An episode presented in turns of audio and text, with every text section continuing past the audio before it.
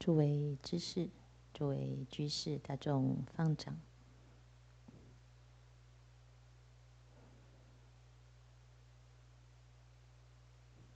今天是禅期的第一天，禅期以七日为期，克期取证，了的是我们。古始以来不明白的这个无名，无名慧经禅师曾经讲过一首偈语。这个偈语在禅堂，大众也可以看得到。无始劫来，指这个。今日依旧是这个，复将这个了那个，这个那个同安乐。这个师父讲话总是匪夷所思，一下子是这个，一下子又那个，这个跟那个到底是哪个？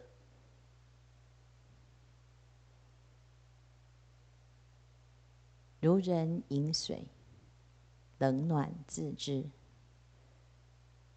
人类既定的认知，形成了一个共同的文化语言。所以你讲水，你知我知，喝过水的人都知，不用解释。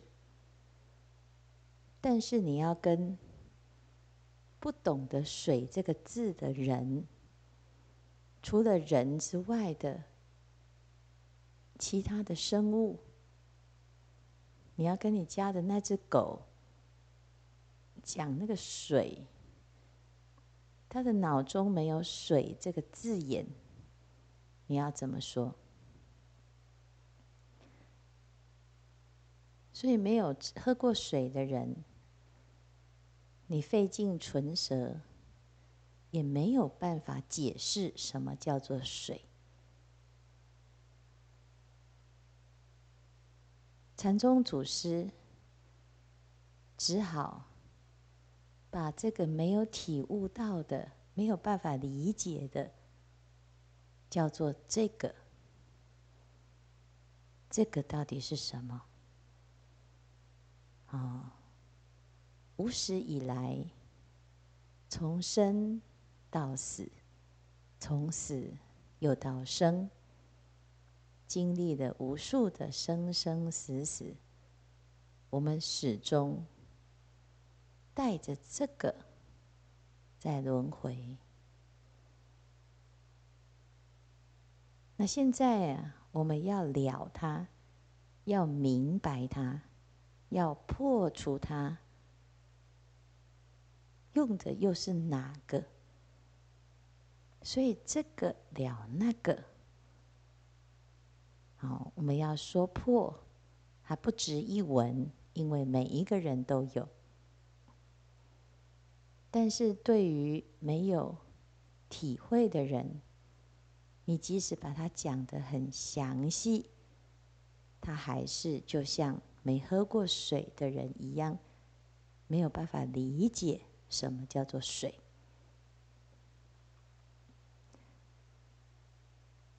禅者，佛之心。佛的心谁没有？佛的心谁都有。但是如果你不明白这个道理，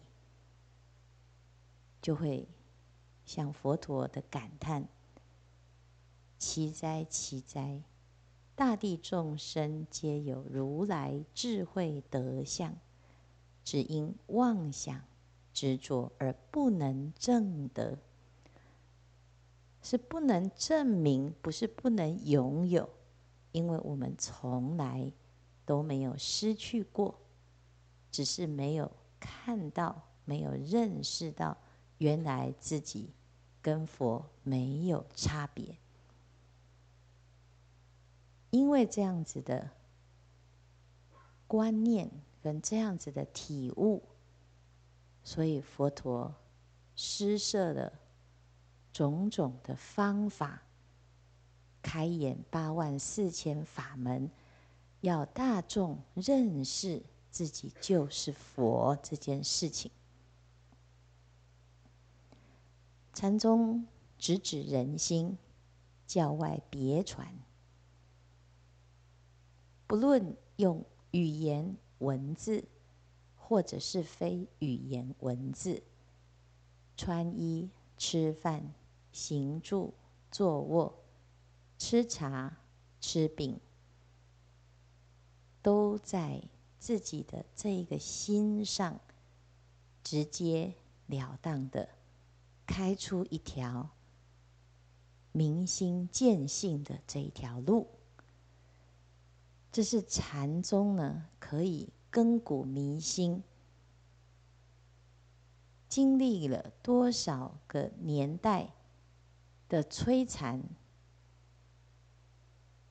时代的变化，也没有办法让禅宗的修持沉没在历史的洪流当中，因为他用的方法。是跳脱时代的，他用的方法是根植在我们每一个人的生活。不管你在什么时代，你都要生活。只要你活着，你就可以修禅。所以他不立文字，但是他留下来的文字记载何其的丰富。每一个祖师大德都有他一套接引学人的方式，形成了禅宗的五家七派这种多元的样貌。有的禅师以棒喝出名，有的禅师专门请你喝茶，所以每一个人都不一样。但是大家都殊途同归，来到了禅堂。禅堂叫做选佛场。谁是佛？谁会被选？谁来选？十方同聚会，个个学无为。此是选佛场，心空。极地归。如果你没有想要成佛，你来到这里，它就是一栋野外的屋子。如果你想要在这个地方明就自己的心性，它就变成一个选佛的场地。那要怎么样来直截了当的了解自己呢？所以祖师大德啊，给我们很多的开示。其中，宋朝有一位阔安师远禅师，他把我们的修行做了十个阶段的阐述，以牛为譬喻。称为十牛，十种驯服牛的过程。牛代表的就是我们的心，我们的心就像牛一样，在还没有驯服之前，有牛的脾气。牛脾气呀，我们常说，这个人迁到北京还是一头牛，表示如果养成了。自己的习气，这个根深蒂固的习气，我们就会就像牛一样难以驾驭、难以调服。第二个牛，它的习性是什么？就是牛要吃草。那我们心里面这一头牛，每天就吃草，攀援色声香味触，这个五欲六尘的草，所以终日汲汲营营，终日却不知所云。所以这十牛图呢，代表的是我们修行回归到自己的本家的一个过程。大家来到了这里，来到了选佛场，就是踏上寻牛的第一个阶段。茫茫波草去追寻，水阔山遥路更深。历尽神疲无处觅，但闻枫树晚蝉吟。外面起风了。风很大，我们在山里听到了蝉的叫声、蛙的声音。这是一个夏天的景象。我们现在在冬天打坐，窗外只有瑟瑟的风，寒冷的风。但是在这个风声当中呢，我们在禅堂，这个世界跟我们一点关系都没有，只剩下自己这个心。但是我们要去哪里找这个呢？所以茫茫波草去追寻，我们活了一辈子啊，突然要来找这头牛。却发现，这个牛啊，已经不知道在哪里了，因为它吃草吃着吃着，不知道吃到哪里去了。水阔山遥路更深，没有踪影啊。所以，我们刚开始修行，就像这个寻牛的人一样，你找不到你的牛，你的心在哪里，已经不知道，在云深不知处了。可是虽然如此，我们还是要勉励自己。只要你有心，你就可以找得到。所以我们刚刚开始啊，没有下手之处，要修行，突然一下子，哇，手忙脚乱，茫茫波草。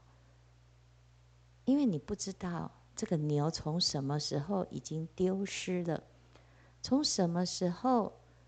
它跑了，你都不知道。所以我们带着累生累劫的习气，却常常不知道，原来真正要治疗的，是我们这一头新牛。所以第一个阶段呢，要寻牛啊。寻牛怎么寻？佛陀讲。我们凡夫众生哦，就两个最大的毛病，一个叫做妄想，一个叫做昏沉。妄想跟昏沉是两个禅定的致命伤。那要解决妄想，因为我们这一头牛就像这个。早期的这只牛一直吃草一样，他打了很多的妄想，而且我们这个妄想呢，还会编很多的故事，所以一个念头接着一个念头，一个念头接着一个念头，不会停，不会停怎么办？佛陀针对我们的毛病。他开出了一个非常重要的修行方法，虽然很重要，可是很简单，简单到呢，你会觉得没什么了不起。这个法门是佛陀教我们调身、调息、调心的第一个甘露法门，叫做数息观。数息是一气息起修，气息有呼跟吸，只要你能呼吸，你就能修数息。只要我们还活着，这一口气，你就能够数。所以它是最简单的方法。修得好，你可以证到阿罗汉；修不好，你至少减少妄想。这是这个数息呀，没有坏处。所以学习这个数息的这个观行，可以帮助自己。身心安乐，然后我们把气息调顺、调长，心息相依，我们会健康。啊，那这个数息呢，很简单。第一个，我们要先让自己保持正常呼吸。正常呼吸是什么？正常呼吸是腹式呼吸。为什么我们睡觉的时候，啊，也是没有做任何事情，啊，就只是躺在那边。但是等到我们睡饱了，你就觉得精神很好。到底问题是什么？你只是让身体睡觉。休息，所以这个奥秘在哪里？奥秘在我们少了两个动作。第一个就是没有在打妄想，然后睡觉就是在昏沉，没有在打妄想，没有刻意的去想。可是有的人妄想很重，他会变成做梦。所以你一直做梦，一直做梦的人，隔天你就觉得好累哦，我都一直做梦，没有休息。但是如果你真的进入深层的睡眠，你都没有在做梦，你会发现一下子啊，你的身体就很有精神。所以这就是不打妄想了之后，我们在禅期里面，你会开始感觉到，哎，经过后面几天呢、啊，你的精神会越来越好，甚至于连睡眠的时间都缩短了。最主要的是，是因为你已经少打很多妄想。第二个就是我们正常的呼吸，因为身体在放松的状态，它会回到最自然的呼吸方式。这最是自然的呼吸方式，你看我们躺着，它那个肚子起伏，你就呼吸，所以呼吸就会变得深，变得长。然后变得慢，所以你看，一个人他睡熟了，他的呼吸啊就会很长，这叫做腹式呼吸。可是我们平常呢，白天的活动，你坐着，所以你用胸口、胸部、肺部呼吸，吸进来的气就会比较短。而且有的人气很急，还没吸完就吐气，还没吐完就吸气，所以到最后他就喘气。所以呼吸呢，要有四个毛病要避免。啊，四个现象，其中三个是病。好，我们要避免它。第一，喘，就是刚刚讲的上气不接下气。我们从山下走上来，哦，好好喘哦，哦，那个就是上气不接下气，气还没吸完就吐，吐还没有，啊、还没吐尽就吸，这个就是个性很急的人，他的气息就有这种毛病，啊、所以不要喘。第二个，啊、有的人呢，这个气还没吐尽。他没有把它吐干净，久了呢，诶，他的气息会滞留在体内，你会产生一种胸闷啊，他一肚子气，这个气叫做志向，停滞的滞啊。还有一种呢，就是他呼吸很大声，哦，生气的哈，所以呢，这叫风向。他的心很粗的时候呢，哎，他的气息就会很大声。所以风相、喘相、滞相这三种相，都是呼吸的病相。我们要观察自己的呼吸，发现嗯有这个毛病，就要练习腹式呼吸。腹式呼吸呢，会让你的气息变长。那什么叫腹式呼吸？不是你把气吸到肚子叫做腹式呼吸，不是，是当你在呼吸的时候，你把啊身体放松，然后你的胸腔的下面，啊胸腔的下缘叫做横膈膜，这个横膈膜啊，啊它是。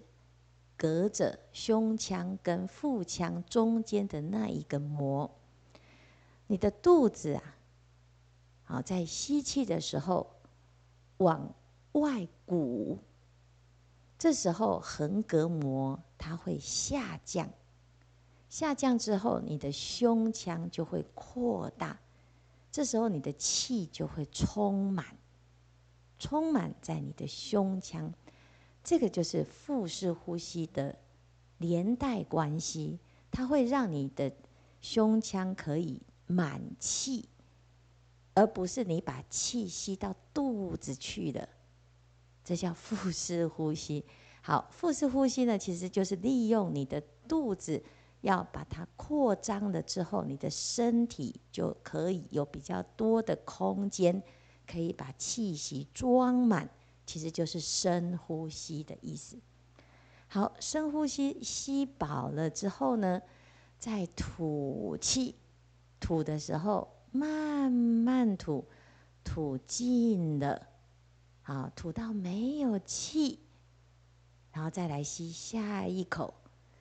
你为了要呼吸，要呼得长，吸得长。你就会变成深呼吸。好，那这是第一个。你没有办法理解，没有关系，因为你其实本来就会呼吸。修数息观啊，很容易变成控制呼吸。不要控制它，你只要保持自然。可是因为我们不习惯。没有养成习惯，所以刻意练习的时候，他会有一段时间，你会突然不知道要怎么样来呼吸，会想控制它。所以佛陀教我们用数息的方式，让自己的气息变得比较长，然后借由呼吸来训练自己的专注力。所以，一开始，我们先刻意的深呼吸三口气，但我们还是不知道要怎么吐，那就用一个方法，就是当我们要吐气的时候，好，我们先吸一口气，然后吐气的时候呢，我们把自己的手。放在腹部，好，然后呢，轻轻的往前倾，身体轻轻的往前倾，在弯腰的时候把气吐出来，好，这样就压迫到我们的肚子，肚子就会把气吐出来，好，吐到，嗯，你觉得你的身体已经完全没有气了，好，起身的时候吸气。好、这时候肚子把它鼓起来，好，这样你就会吸饱。好，这样子做三遍，你就会比较能够了解。好，第二个，你要睡觉的时候，你试着去揣摩一下，你在呼气的吸气是不是已经自然就变成腹式了？因为你躺着一定要用肚子才有办法呼吸，就是那个。感觉，你要放松，你才可以呼吸。好，所以这是第一个，但是不用刻意，三遍就好，要不然从头到尾大家就在一直在那边弯腰啊。所以一开始呢，好，先刻意的深呼吸三遍之后，暗示自己，嗯，接下来我要慢慢的深呼吸了。好，正式数息，当我们吐气。跟吸气的时候，记得数出不数入，数入不数出，选一个来数，不要呼也数，吸也数，只要数一种。一般我们通常都是数出息，不息不数入息。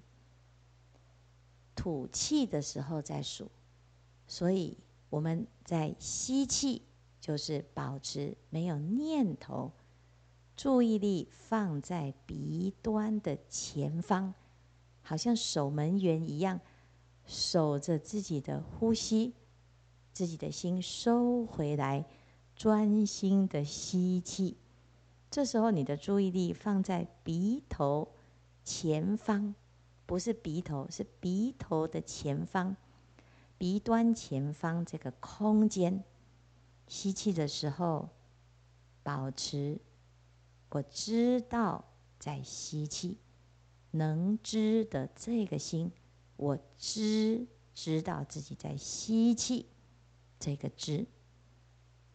再来，吸气的，要吐气的时候。心里面顺着这个气息，默数一、二、三、四、五、六、七、八、九、十，最多数到十。一般人没有那么长的气。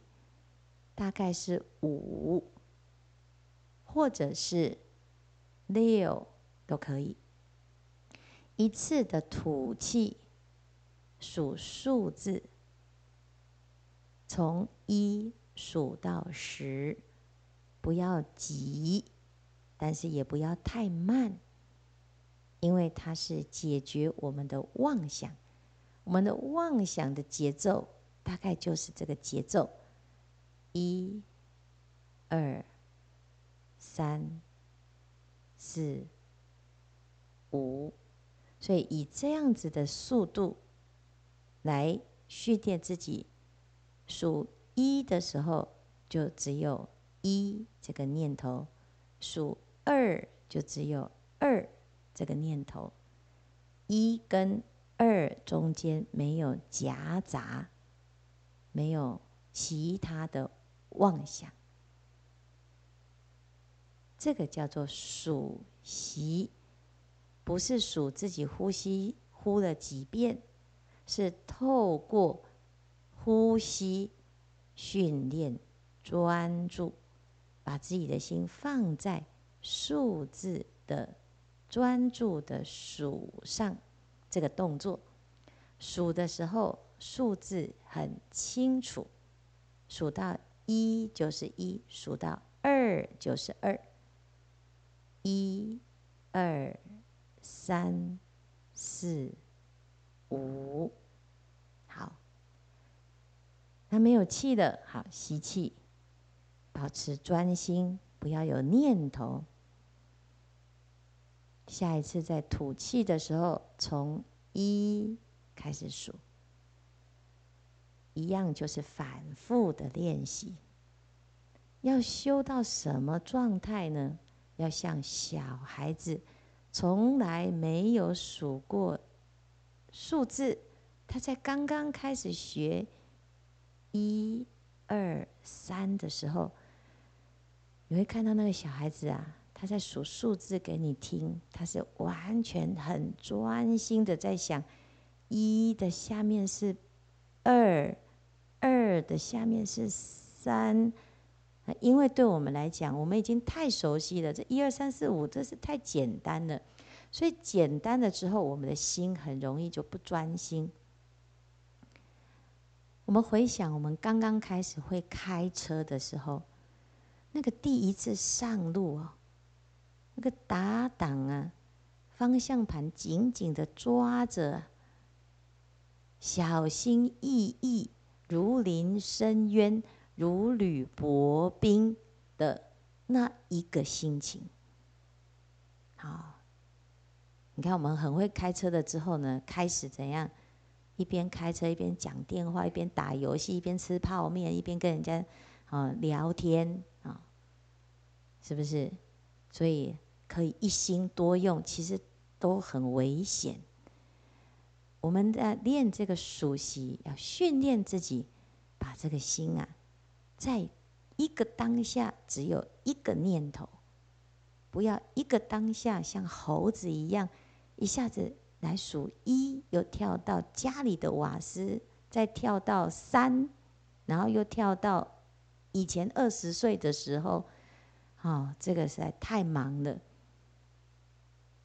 过去心不可得，未来心不可得。连当下的现在这个心也了不可得，你才有办法真的知道什么是这个，什么是那个。所以第一件事情，先把自己的心放在这么简单的一个动作，呼吸要自然，不要控制它，否则你做了。一段时间就开始发现，啊、哦，我的喘来了，我的滞来了，哦，你的呼吸开始不顺了，你就要问师父，我是不是不适合修数息？啊、因为啊，我们在呼吸，其实平常是没有在注意的，它是一个，啊、这是自动的。它不需要去想就会有的一个反射动作，它是我们的本能。那既然是本能，你不要控制它，你只是顺着呼吸训练自己的心，不要有其他的杂念。这是解决我们的妄想、训练我们的心专注的最简单的方法。佛陀有一个弟子，叫做周利盘特。这个周利盘特是世界上最愚钝的人。他出家之后啊，因为出家师父每一个人都要背经，结果呢，他出家之后，他要背一首偈语，背了一百天，三个月背不起来。背第一句忘记第二句，背第二句第一句又忘了，得前遗后，得后遗前，所以始终呢都没有办法用功。他的哥哥完全跟他相反，是绝顶聪明，是僧团里面讲经说法的一个大师。他看到弟弟那么辛苦。而且这么愚钝，大家都嘲笑他，就跟他说：“我看你这样子，修不出什么东西，不要在僧团里面做寄生虫，你还是回家好了。”他心里面想：“我在家没有任何的用途，我出家也因为自己的愚钝而造成僧团的负担。”我不如死了算了。所以，当他呢一把鼻涕一把眼泪想死的时候，佛陀就出现了。佛陀说：“周利盘特，你为什么这么伤心啊？”你说：“我觉得，我大概这一辈子没有忘了，没办法修行。”佛陀说。你真的想修行吗？你真的想用功吗？我想啊，可是我实在太笨了，我不知道要怎么修啊。佛陀就教他两个方法，一个就是修福报，叫他拿着一支扫把，每天扫地，把僧团里面、道场里面所有的地都扫得干干净净，扫地，修大福报，跟大众结缘。供养大众，时间还有，就坐下来休息的时候不要放松，休息的时候呢，就修数息。所以佛陀教了这个方法之后啊，他就开始听话，平常忙着打扫。把僧团里面的道场全部扫得干干净净。忙完了，坐下来，他就调他的出息跟入息。哦，结果他修到什么时候证到阿罗汉呢？修到他观察他的呼吸，他就观察自己这个呼吸呀、啊，一个气息里面。有四个现象，啊，所以呢，我观察一个气息，维系穷尽，这个维系的气息有四个现象。第一个叫做生，气息开始出现。这呼吸好像有，又好像没有，你说不到它从哪里来。它既不在你的胸腔，也不在哪一个细胞，它就是一个风，一个流动的现象。好，所以生，然后呢，住、异、灭四个阶段。气息开始的叫做生，然后维持一段时间叫做住，渐渐的没有气了，叫做意，然后最后这一口气结束叫做灭。再来就是吸，吸气的时候又是生、住、意、灭。然后再来，就是吐气的时候，又是生、住、异、灭。他就发现呐、啊，原来一个简单的呼吸，里面还有这些无穷的变化。但是这个无穷的变化，在维系的去观察它，其实它就是刹那刹那的生灭。刹那刹那的生灭当中呢，中间是了不可得，没有东西呀、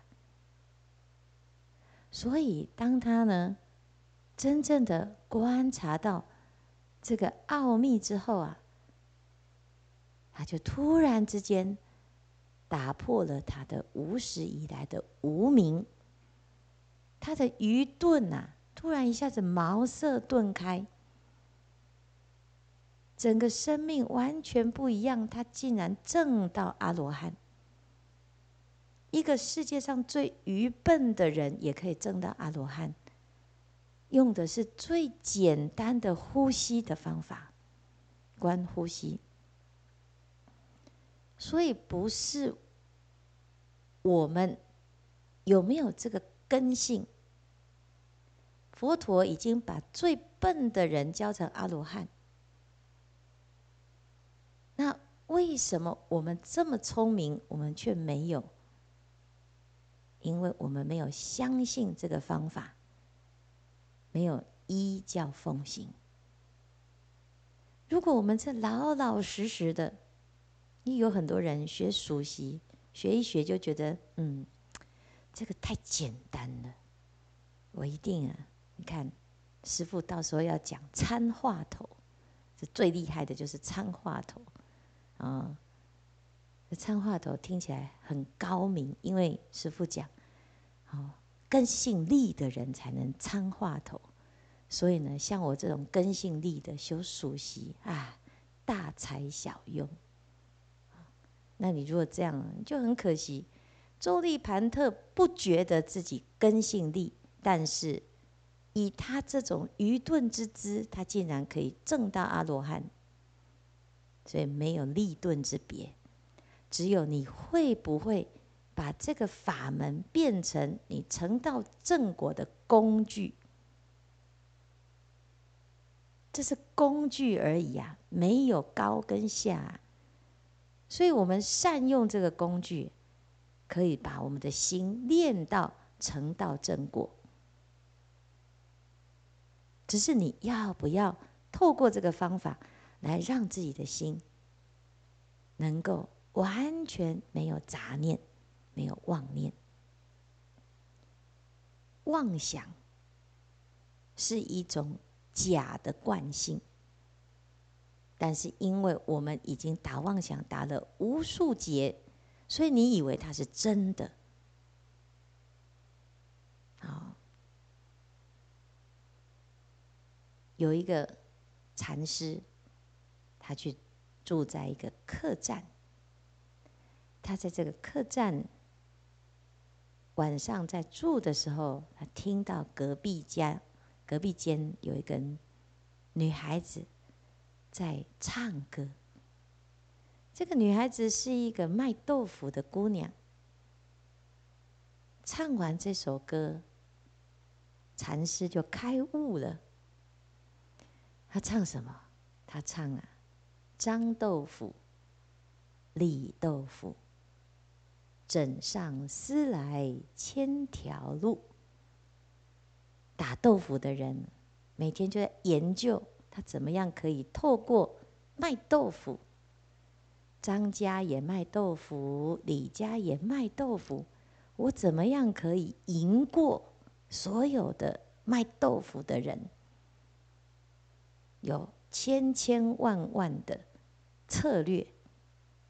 啊，我可以先去买豆子来做豆腐，每天这样卖，没有长进。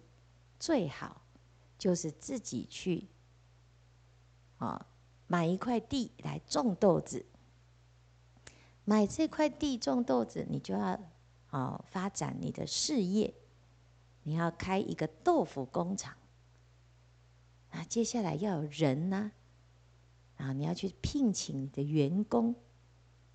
啊，那员工呢有这个工资的问题呀，所以你要申请外劳。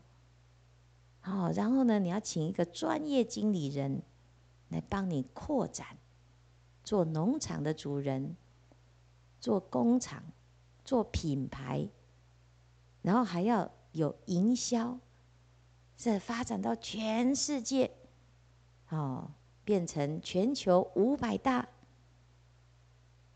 枕上思来千条路。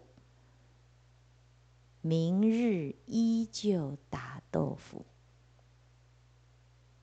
你在枕上，你怎么气化？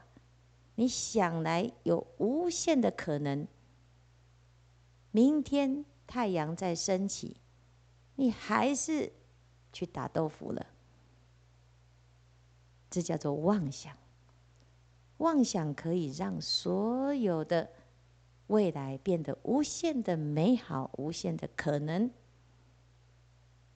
可是面对现实，你还是要面对那一板一板的豆腐，脚踏实地的打下去。所以这个女子啊，唱歌在感叹自己的命运。卖豆腐的人一辈子。就接受现实吧。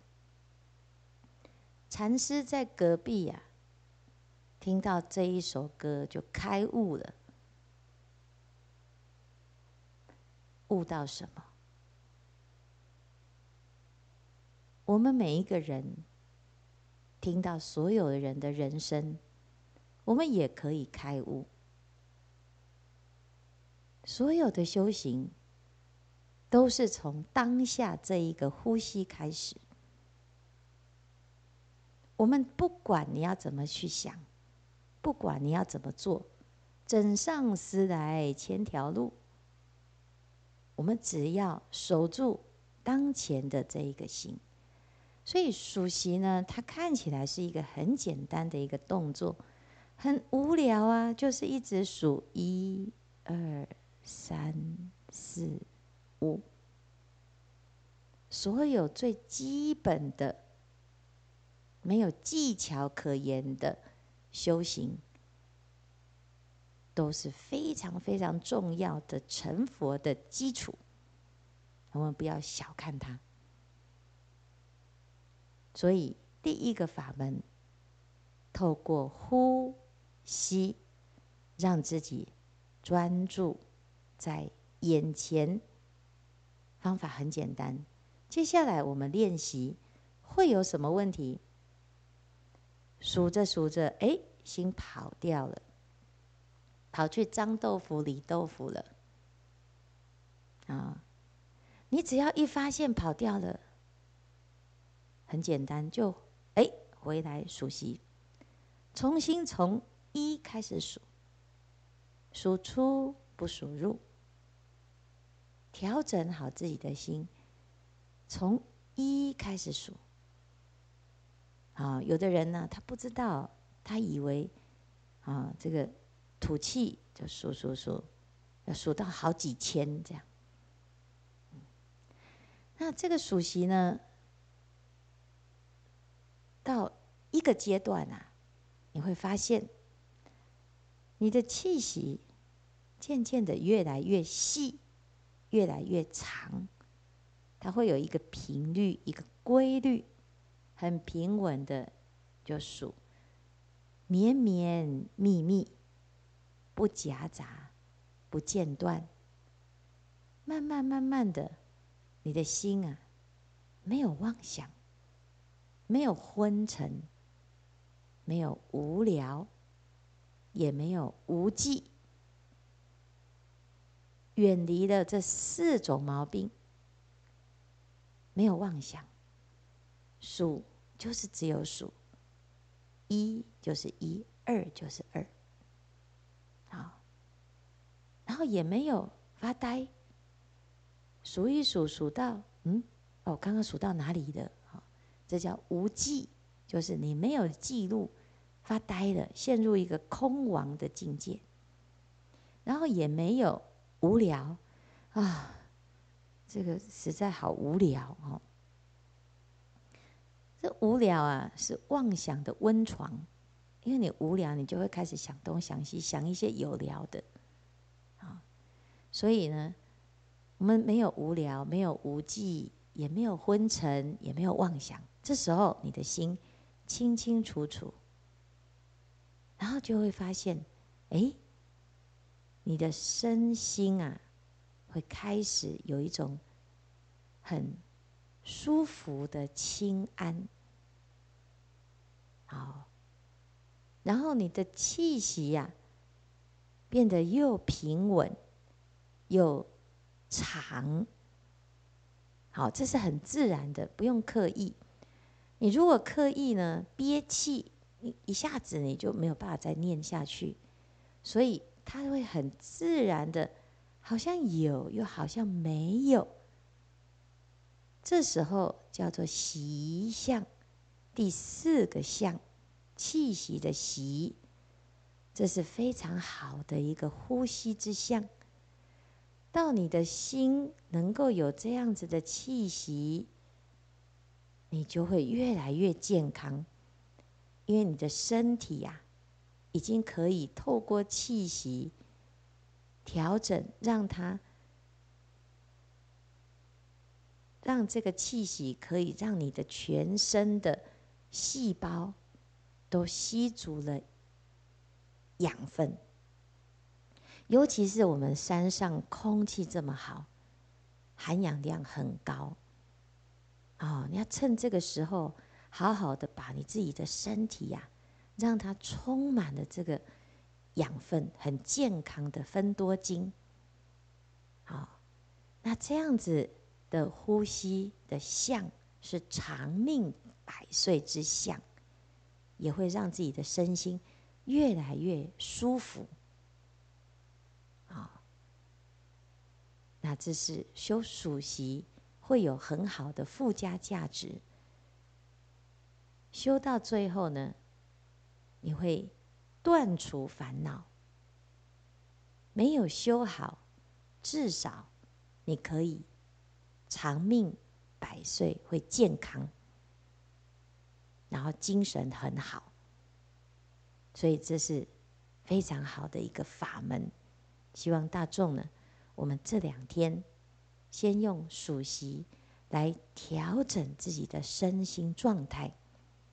妄想来的，好，不要急，你就深呼吸，然后慢慢的把这个心放在数字上，气息保持自然，重点在自己的心，专注，没有杂念，没有妄念，注意力放在鼻端的前方。不要跑来跑去，有的说要一手丹田，有的说哦要注意在两眉中间。要知道哦，这个心哦，平常我们的心是散乱的，所以没有什么力量，你乱想都没有关系。但是你现在呢，如果你的注意力啊开始专注，它就。就会像是一个火点，所以道家的修炼有一个安炉炼丹，他就是把自己的注意力呀，哦，安一个火炉，安在丹田，然后慢慢的呢，哦，就全身呢就会很温暖。现在冬天呢，我们修数息修一修，这个禅定的功夫开始现前。你的身心很自然的，它就会有一个暖相出现，这很舒服。冬天修禅非常好，因为你是很冷，可是你只要进入了打坐，你的身体就会像暖炉一样，它会自动呢，让你的身心进入一个非常好的循环。好，那。但是我们就知道这个是心的力量，我们的心专注了之后，它就会有这种效果。所以不要随便放，你的意念如果放在那个地方，然后呢，就开始用意念引导，哦，什么小周天、大周天走气脉，啊，一个不小心岔了气会走火入魔，啊，所以。把注意力放在鼻端的前方，那个地方比较安全。好，要不然你如果放在两眉中间，你这个地方啊，就会眉头很紧，到最后你会头会发胀。所以如果你打坐坐一坐，发现啊，这个头上啊，好像这个已经发胀了哈，这气都往上冲。这时候，你的意念，好，你的心的意念，你先关这个脚底板涌泉穴，就是你把这个气呀，哈，不要让它往上冲，你就往下沉，啊，否则修数息修修修修到最后很急呀，那个头啊会发疼，我们过几天。要修这个参话头就会更严重，因为大家就会把专注力放在那个一直想、一直想，想到最后想破头。人家是参话头，就有人变参破头。好，但是我们现在修数息还好，你先把意念放在鼻端的前方，这个空间比较没有问题。好，这是一个小小的诀窍。再来，我们的身心如果不调，啊，那你在休息的时候啊，你就放餐。休息不要很急着，我就要逼迫自己，因为师父说要克期取证啊，所以我就逼着自己七天不开悟，誓不罢休啊。也许这样也是一种方法。但是不要两天就说师傅，我受不了，我要下山了。好，所以呢，刚刚开始的前面两天，给大家调整一下。啊，你一下子啊，要进入一个状态，最重要的要提醒自己，保持放松，专注，但是不要紧张，身体放松，但是不是随便。身要放松，不得随便；心需专注，不要紧张。所以我们做呢，诶，就要注意你的头到脚有没有放松，肩膀有没有放松，你的手有没有放松，你身体有没有放松。打坐的时候呢，放松就可以坐很久。所以上座的时候。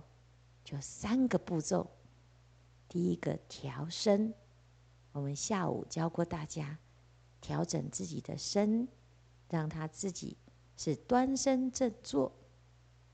好，第二个调息，深呼吸三遍，啊，让自己的身体很放松的保持腹式呼吸。第三，调心。修数习观，自己的呼跟吸的时候呢，数出息，不数入息；吐气的时候，心里面默数一到十。那没有办法数到十是正常的，好，最多数到十，不要超过。数到五就数到五，下一次在吐气的时候，从一再数到五，保持一个规律，保持稳定。好，那吐气吐到没有气了，你就数字数到那里，不要为了要数到五、数到六变成憋气，那就变成控制呼吸。慢慢的，你就会发现，你就喘不过气。所以呼吸自然，呼气、吸气的长度保持自然，自然的呼吸顺势而为，顺势而数，这样子叫做数习惯。注意力保持能数息的这一个心，知道自己在。吐气，知道自己在吸气。我们先练习，练习到后来，你会发现气息似有若无，你的念头没有杂念，没有妄念，非常的清楚，非常的平静，没有任何的颠倒，没有烦恼。这时候可以不要数。可以只剩下一个观，好，这个观是什么？就是观自在的观，观察的观，能观的这个心，保持知道自己在呼气，知道自己在吸气，知出之入，就是把自己的心呢，就安住在。能观的这个心，没有其他的杂念，没有妄念。好，那这个就是第二个阶段，叫做观习、数习，然后观习，这是数习观的方法。当我们不断不断的练习了之后，你会发现你的身心一直不断不断的在沉淀。就好像一杯水，本来里面有杂质，现在我们在静下来的时候，让它自然而然的沉淀，生灭心灭，菩提心现。慢慢的，你就会体会到清净的心会现前，这是非常殊胜的一个禅定的功夫。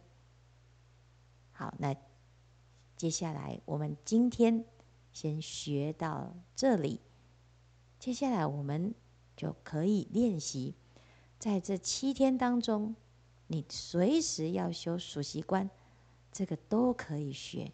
都可以修，没有一定要什么时间修，什么时间不能修。如果因为换床，换了一个环境，今天晚上睡不着，那你躺在床上，刚好可以修数息，数着数着，哇，精神变得好好哦，那刚好修数息。数着数着睡着了，哎，也很好，你会睡一个好觉。所以回家之后呢，这个是非常好的睡前的一个修行，你可以让自己的身心进入一个很好的睡眠状态，有一个无梦的夜晚，你的身体会得到很好的充分的休息。所以这个熟悉观非常好用，也希望大家呢。学会如何用数息来安顿自己的身心，这是我们所学习到的第一个法门。那我们现在就开始来用功。如果大家觉得那个腿不行，还是可以放哈，不要被师傅讲一讲都不敢放腿啊。你要放腿呢，休息一下，然后呢再盘起来，啊、盘起来觉得嗯还是很不舒服，那就再放个腿，啊、不用怕啊、哦。那修行啊、哦、是一条长久的调身调心的路，所以不要紧张。好、那偶尔练一下，好，但是基本上。它是不是一时就有办法？那我们呢？重点是在修心啊，不要让心起烦恼。所以身体如果不舒服，尽量让它是比较舒服的。前面这几天会比较不舒服、不习惯，所以这几天，好，你如果有很多的啊，很昏沉呐。哦，或者是很腰酸背痛啦，哦，那个都正常的，不要觉得有罪恶感。哦，那过了这两天，状况就会渐入佳境，所以大家要有对自己有信心。那我们调整一下，好，等一下，我们现在就不休息。如果有需要上厕所的，自己就静静的。离开座位，向上一问讯，静静的离开座位，不用上厕所，你就刚好，啊，复习一下师傅刚刚的这个内容，然后我们呢再做十五分钟，然后再来把晚课回向。